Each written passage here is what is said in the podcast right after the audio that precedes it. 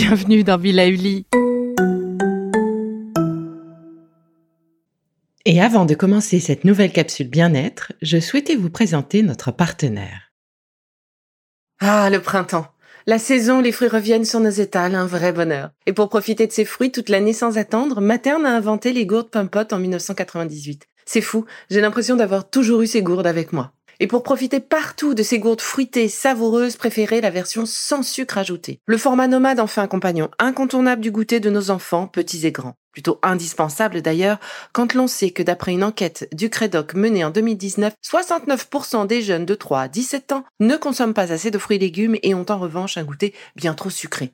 Avec une gourde pomme sans sucre ajouté, vous leur apportez une portion de fruits Notea au Nutri-Score, bien entendu. Et saviez-vous qu'en plus Pompot est engagé pour des vergers éco-responsables et que ces gourdes sont fabriquées en France? Alors foncez pour découvrir des recettes de plus en plus audacieuses et toujours aussi délicieuses. Bonjour Aujourd'hui j'ai décidé de vous parler de la gémothérapie. En ce printemps entamé selon la médecine chinoise et le printemps qui pointe le bout de son nez pour les Occidentaux, un point commun tout de même, les bourgeons. Et oui, ces petits bourgeons qui sortent doucement, alors que les narcisses se présentent déjà dans nos jardins et balconnières. C'est donc tout naturellement que j'ai pensé à la gémothérapie, la science des bourgeons. Il s'agit d'une lignée de la phytothérapie qui propose de prévenir et de traiter variété de problèmes de santé à l'aide des tissus embryonnaires végétaux. Le terme latin gemme, qui signifie à la fois bourgeon et pierre précieuse. La gémothérapie utilise exclusivement les tissus embryonnaires frais des plantes, arbres et arbustes, c'est-à-dire les bourgeons, les jeunes pousses et les radicelles. Ces bourgeons sont macérés dans un mélange d'eau, d'alcool et de glycérine dans le but de concentrer leurs principes actifs.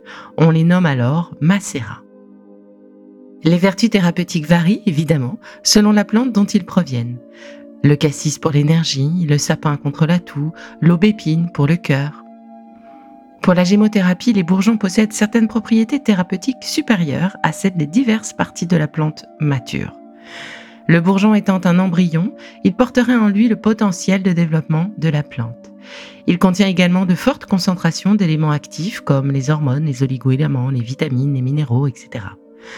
Par exemple, le bourgeon d'aubépine, une plante fréquemment utilisée en gémothérapie, posséderait à la fois les propriétés du fruit, action sur le muscle cardiaque, et de la fleur, action sur le rythme cardiaque. Plus évocateur encore, le bourgeon du tilleul combinerait les vertus calmantes associées à la fleur de cet arbre et les propriétés dépuratives et diurétiques de l'aubier, la partie tendre et blanchâtre qui se forme chaque année entre le bois dur et l'écorce. Les bienfaits de la gémothérapie. Et bien même si le savoir scientifique au sujet des vertus curatives des plantes s'enrichit constamment, la gémothérapie n'a fait l'objet d'aucune publication scientifique jusqu'à maintenant. En conséquence, on ne peut statuer avec certitude de son efficacité. L'utilisation des bourgeons remonte au Moyen Âge, avec notamment la fabrication de sirop pour soigner les maladies respiratoires.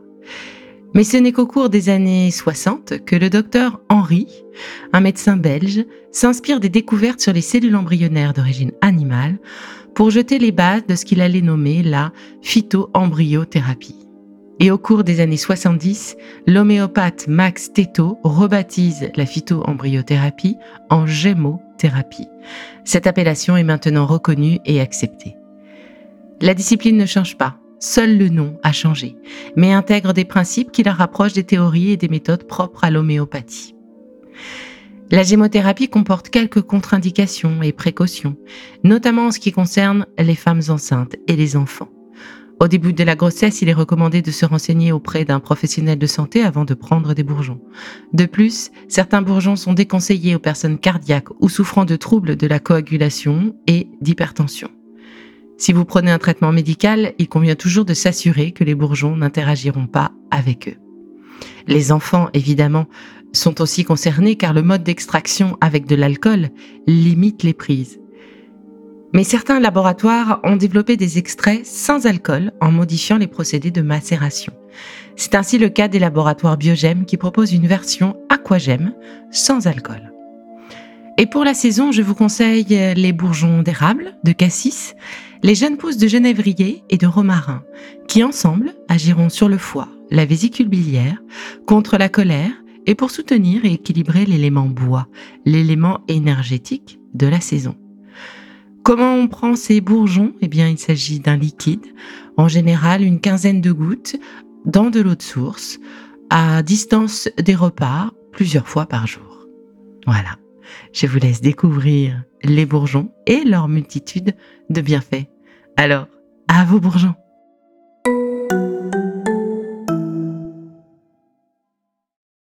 Bon, c'est fini pour aujourd'hui, mais on se retrouve très vite, c'est promis, pour la suite du programme Be Lively.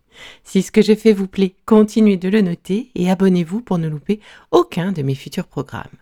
Et entre chaque podcast, vous pouvez aussi me retrouver sur mon compte Instagram, at Life, parce que la vie se vaut d'être vibrante. Et en attendant la prochaine capsule, surtout, continuez de prendre soin de vous, car c'est bon pour tout le monde.